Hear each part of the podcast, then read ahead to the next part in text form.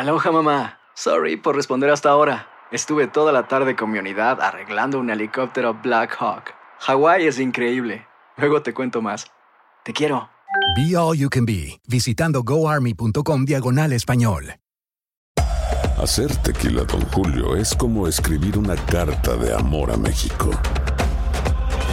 Beber tequila, Don Julio, es como declarar ese amor al mundo entero. Don Julio es el tequila de lujo original, hecho con la misma pasión que recorre las raíces de nuestro país. Porque si no es por amor, ¿para qué? Consume responsablemente. Don Julio Tequila, 40% alcohol por volumen, 2020. Importado por Diageo Americas, New York, New York. When you buy a new house, you might say, Shut the front door! Winning! No, seriously. Shut the front door. We own this house now.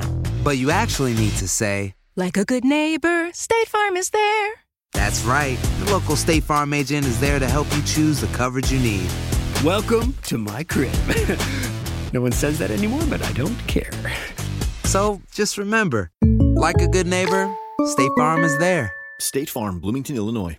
Boost Mobile tiene una gran oferta para que aproveches tu reembolso de impuestos al máximo y te mantengas conectado. Al cambiarte a Boost, recibe un 50% de descuento en tu primer mes de datos ilimitados. O, con un plan ilimitado de 40 dólares, llévate un Samsung Galaxy A15 5G por $39.99. Obtén los mejores teléfonos en las redes 5G más grandes del país. Con Boost Mobile, cambiarse es fácil. Solo visita boostmobile.com. Boost Mobile, sin miedo al éxito. Para clientes nuevos y solamente en línea, requiere AroPay. 50% de descuento en el primer mes requiere un plan de 25 dólares al mes. Aplican otras restricciones. Visita para detalles.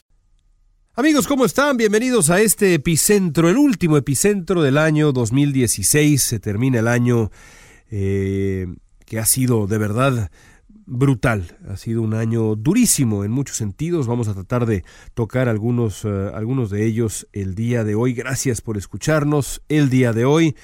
Y siempre, gracias de verdad por estar con nosotros. Decíamos que el 2016 ha sido un año implacable y lo ha sido por muchas razones. Una de ellas, sin duda, la cantidad de figuras queridas que se han ido en este 2016, figuras del medio artístico, del mundo de los deportes, en fin, de verdad, hombres y mujeres muy, pero muy queridos que hicieron eh, a su vez una época en eh, sus distintos campos.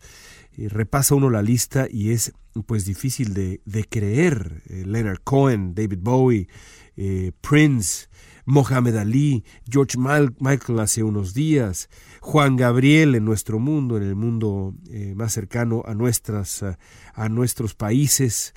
Eh, pero bueno, Juan Gabriel también sobra decir un artista universal y eh, también otras figuras ya más polémicas, eh, por supuesto, como Fidel Castro y demás. La última de estas eh, figuras queridísimas que muere en este 2016, Carrie Fisher. Estamos grabando este epicentro el martes al mediodía y justamente hoy, martes 27 de diciembre, ha muerto Carrie Fisher. La muerte de esta mujer de 60 años de edad, que interpretó e interpreta todavía en estos momentos en las películas que están saliendo en estos años a la princesa Leia, posteriormente eh, general de la, de la, resistencia en estas nuevas, en estas nuevas películas, eh, ha pues eh, dolido muchísimo en el mundo entero.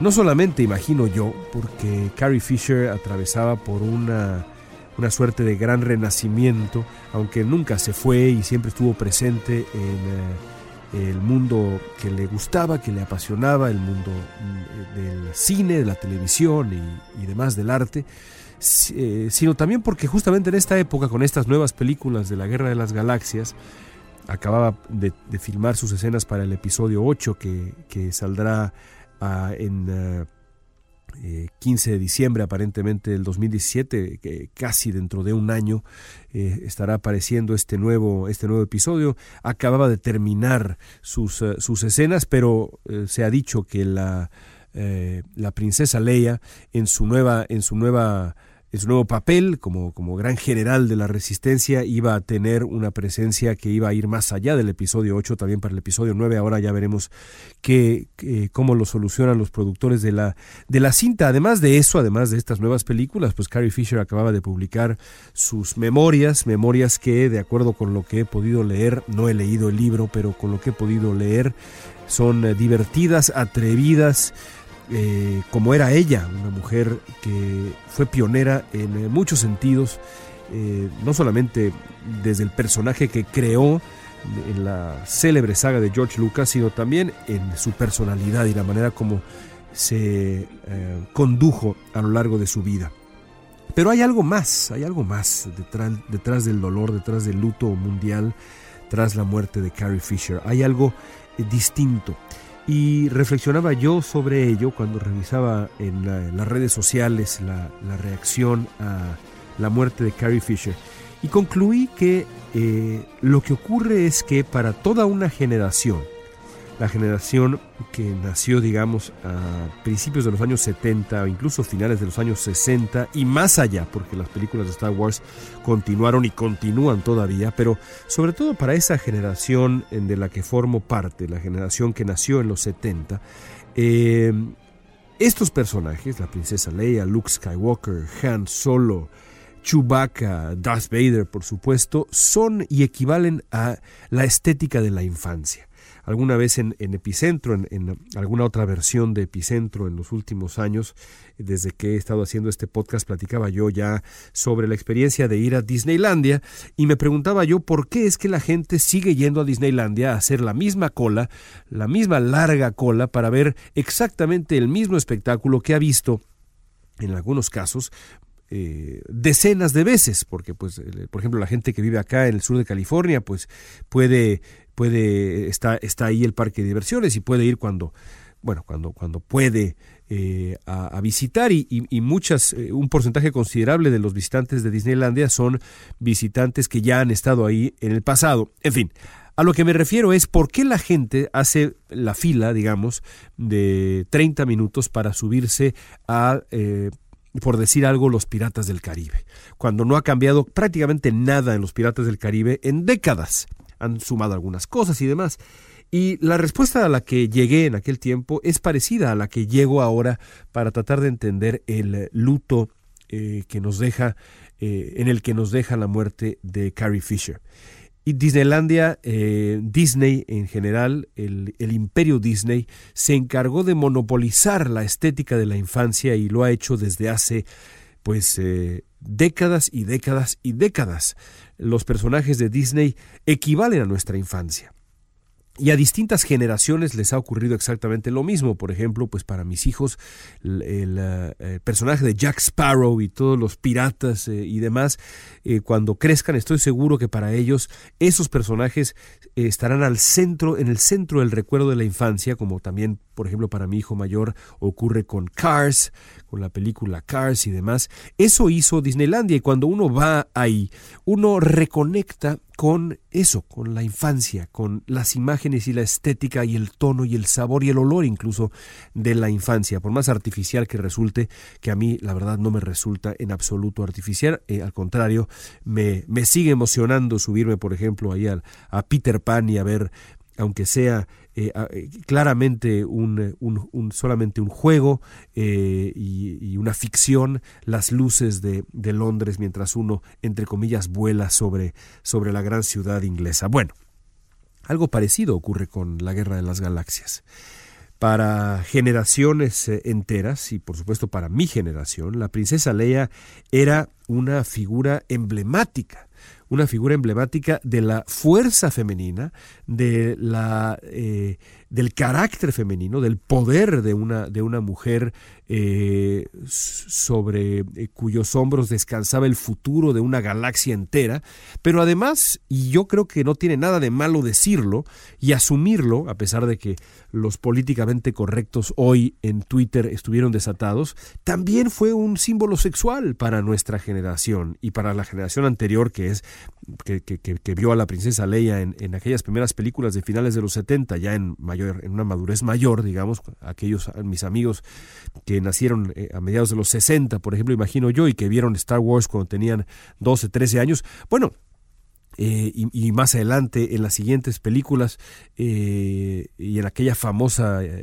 escena, secuencia con el hermoso bikini, aquel metálico con Java de Hot. Bueno, no tiene nada de malo decir que junto con todas esas virtudes que tenía la princesa Leia, el personaje interpretado por Carrie Fisher, y a su vez Carrie Fisher también, una mujer inteligente, eh, con un gran sentido del humor, eh, y todas las virtudes que ya he enumerado, además era bellísima, además era sensual, además era sexy. Así que la combinación de todos estos factores hacían de la princesa Leia un personaje absolutamente entrañable. Y si con el paso de los años uno, se entera de qué fue lo que ocurrió con este, con este personaje, eh, gracias a las películas que se están haciendo ahora y, el desenlace algo trágico, digamos, o, muy trágico, shakespeariano, de la familia que formó de una u otra manera con su amor Han Solo, bueno, pues gana complejidad.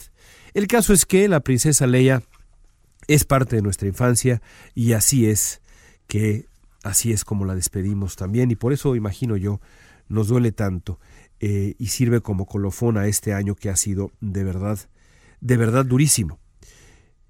En otros temas, aunque relacionados, eh, tuve una conversación eh, interesante ahora en las fiestas navideñas con un par de amigos sobre qué tan, de verdad, qué tan dramático ha sido este 2016. Hay eh, muchas señales, y ya les, las hemos eh, comentado en los episodios anteriores de Epicentro, que nos indican que en efecto el 2016 ha sido un año pues muy complicado y hay muchas, eh, insisto, señales para preocuparnos, hay muchas razones más bien para preocuparnos el fortalecimiento de los nacionalismos, el crecimiento de los movimientos de derecha y ultraderecha en buena parte del mundo, la fragilidad europea, la llegada al poder de Donald Trump en Estados Unidos, eh, estos fenómenos eh, como el Brexit, en donde los eh, electorados hartos votan por lo antisistémico, ignorando a veces las consecuencias reales y absolutamente tangibles de sus decisiones, el mundo posverdad, que este concepto que ahora está tan tan ah, incluso ya cansadamente de moda. En fin, hay muchas razones para preocuparse y muchas razones para pensar también que este 2016, para aquellos que dicen, caray, maldito año este, año horrible, pues a veces dan ganas de decir, pues espérate a lo que puede venir en el 2017, cuando muchos de estos movimientos encuentren, se encuentren ya en el poder y eh, puedan actuar con la libertad que, eh, que, tendrán para tomar decisiones eh, ya desde el gobierno. Y, por supuesto pienso en Estados Unidos, en donde veremos sin duda un viraje hacia la derecha, un viraje hacia consolidar eh, la agenda más conservadora, más radical entre los conservadores. Em, y, en, y, en, esa agenda habrá, habrá muchas cosas que a nosotros los hispanos y a nosotros los mexicanos específicamente nos van a doler y nos van a doler mucho, como también le va a doler y le va a doler mucho a buena parte del electorado que votó por Donald Trump, eh, porque es un hecho que le creyeron a un hombre que prometió un cambio que simplemente es imposible que eh, cumpla. ¿Y por qué es imposible que cumpla? Bueno, porque lo que Trump promete podrá ocurrir quizá a corto plazo, eh, de una u otra pequeña manera, pero será muy poco probable que ocurra eh, a largo plazo, porque hay tendencias que son ya eh, que ya que ya son que ya están fijas, que es prácticamente imposible imaginar que van a cambiar. Por ejemplo, ¿a qué me refiero? Pienso en la automatización de un, eh, de un buen número de puestos de trabajo en distintas cadenas productivas. Donald Trump pareció acercarse a las zonas que han perdido empleos de manufactura en los últimos años y a otros, eh, a otros eh, ramos, digamos, de la economía estadounidense, como por ejemplo a las, las, zonas carboníferas allá en el este de Estados Unidos y prometió que iba a regresar el tiempo, básicamente, que los, las, la tendencia de eh, la dinámica laboral de los últimos años eh, iba, iba a revertirse de un plumazo, simple y sencillamente, porque Trump así lo decidía. Y lo cierto es que las tendencias a la diversificación del trabajo, a la, a la partida de puestos de trabajo hacia otras zonas del mundo, es ya una tendencia irreversible, como irreversible es también eh, uno imagina, por ejemplo, la automatización de esos procesos de trabajo, de esos procesos de producción. Eh, y eso, por supuesto, Donald Trump no lo dijo porque los populistas lo que hacen es precisamente vender medias verdades o mentiras al, eh, a algún electorado que, que está dispuesto a creer en esas, en esas verdades, en esas medias verdades o en esas mentiras, que necesitan de una u otra manera, por terquedad o por desasosiego o por desesperación, creer en esas medias verdades. Regresando a, mi, a la pregunta original eh, sobre el 2016, pues en efecto hay muchas razones para preocuparse, pero también, y en esta conversación que tenía yo ahora en época navideña, creo yo que hay, hay razones eh, por las que uno puede estar, estar optimista. ¿Por qué?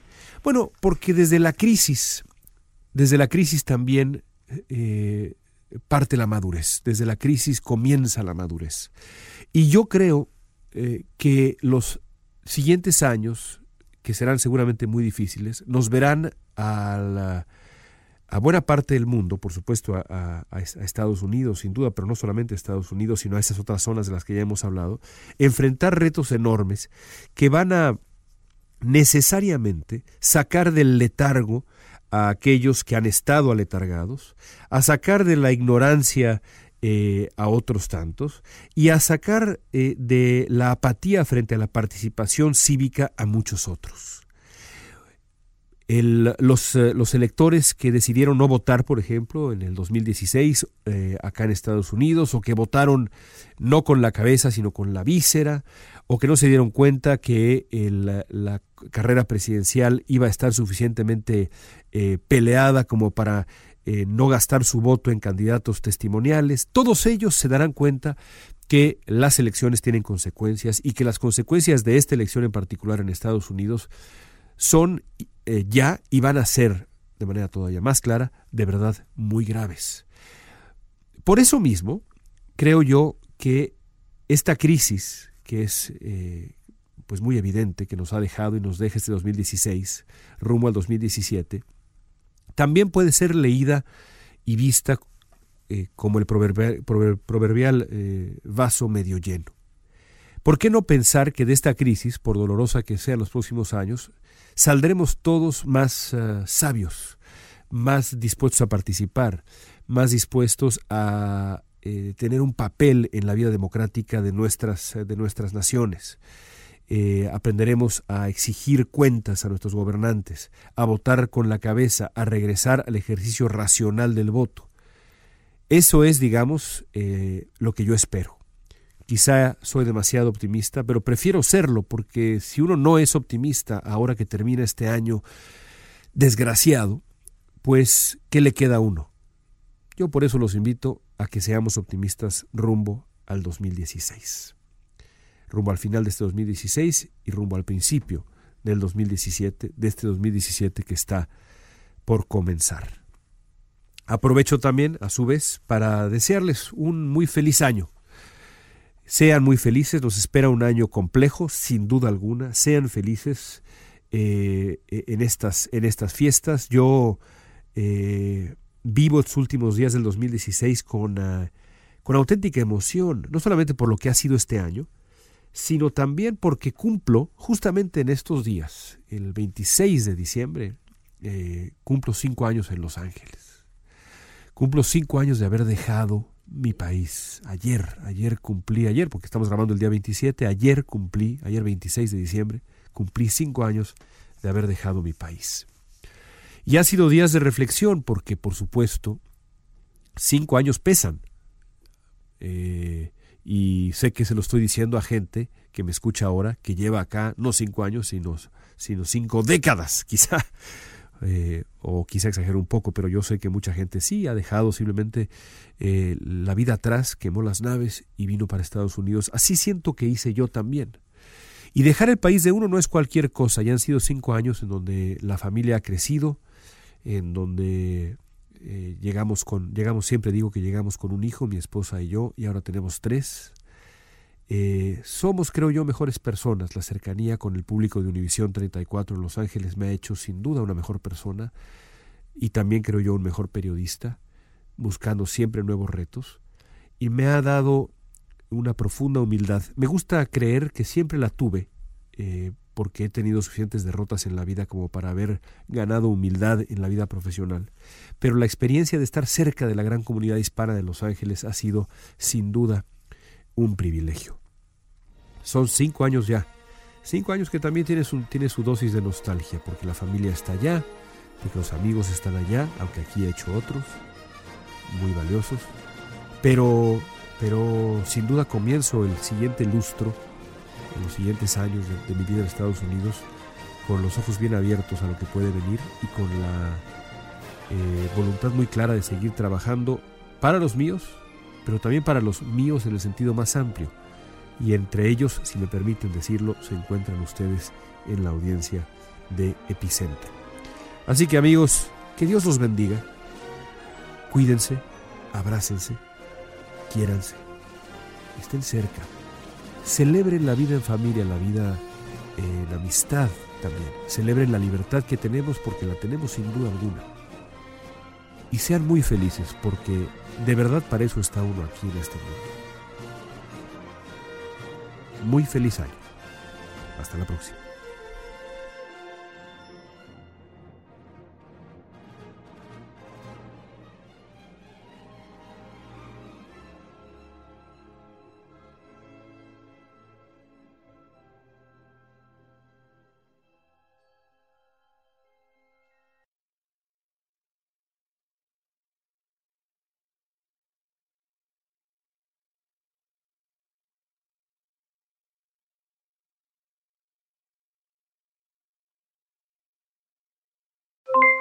Aloha mamá, ¿dónde andas? Seguro de compras. Tengo mucho que contarte. Hawái es increíble. He estado de un lado a otro con mi unidad. Todos son súper talentosos. Ya reparamos otro helicóptero Blackhawk y oficialmente formamos nuestro equipo de fútbol. Para la próxima te cuento cómo voy con el surf y me cuentas qué te pareció el podcast que te compartí, ¿ok? Te quiero mucho. Be All You Can Be, visitando goarmy.com diagonal español. Boost Mobile tiene una gran oferta para que aproveches tu reembolso de impuestos al máximo y te mantengas conectado. Al cambiarte a Boost, recibe un 50% de descuento en tu primer mes de datos ilimitados. O, con un plan ilimitado de 40 dólares, llévate un Samsung Galaxy A15 5G por $39.99. Obtén los mejores teléfonos en las redes 5G más grandes del país. Con Boost Mobile, cambiarse es fácil. Solo visita boostmobile.com. Boost Mobile, sin miedo al éxito. Para clientes nuevos y solamente en línea, requiere AroPay. 50% de descuento en el primer mes requiere un plan de 25 dólares al mes. Aplican otras restricciones. Visita boostmobile.com para detalles. Si no sabes que el Spicy McCrispy tiene Spicy Pepper Sauce en el pan de arriba y en el pan de abajo, ¿qué sabes tú de la vida? Para, pa, pa, pa. ¿Quieres regalar más que flores este Día de las Madres? The Home Depot te da una idea. Pasa más tiempo con mamá plantando flores coloridas, con macetas y tierra de primera calidad para realzar su jardín. Así sentirá que es su día todos los días. Llévate tierra para macetas Bigoro por solo $8.97 y crece plantas fuertes y saludables dentro y fuera de casa. Recoge en tienda y sigue cultivando más momentos con mamá en The Home Depot. Haces más, logras más. Más detalles en homedepot.com diagonal delivery.